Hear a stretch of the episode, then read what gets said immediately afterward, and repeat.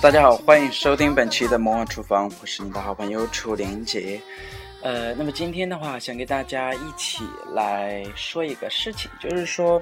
可能我们平常在城市当中的一些人们的话，洗澡方式，呃，基本上都是以快速的一个淋浴进行呃冲澡这么一个方式。但是我要在这里想说的是，如果说一个人想保持你对你皮肤的一个水分的充足，那你最好的话还是要抽出时间来去进行泡澡。那么这样的话，这种方式会比你选一些比较好的洗浴产品的话会好的太多。哪怕你就只是单纯的在浴池里边。清水里面泡一会儿，那对你整个身体来说都是一个非常好的一个放松。所以说，人们也都会在讲，就是去游泳馆里面游泳，对人体是一个全方位的一个滋润，还有一个全方位的一个运动。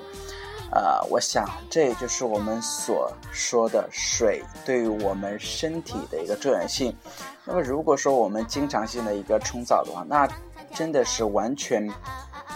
无法满足呃身体皮肤对于水分的一个呃需需求以及需要，所以说嗯大家平时在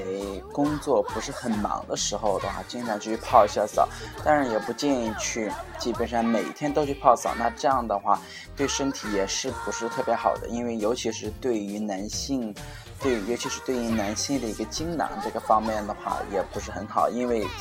呃，它的一个整个的一个活性的成分的话会被降低，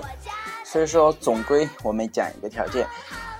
呃，大家有时间多多去泡澡，合理去泡澡，让我们的身体保持一个非常水润的一个状态。好，那么今天就给大家一起来分享这些东西，那继续带大家关注我的魔幻厨房。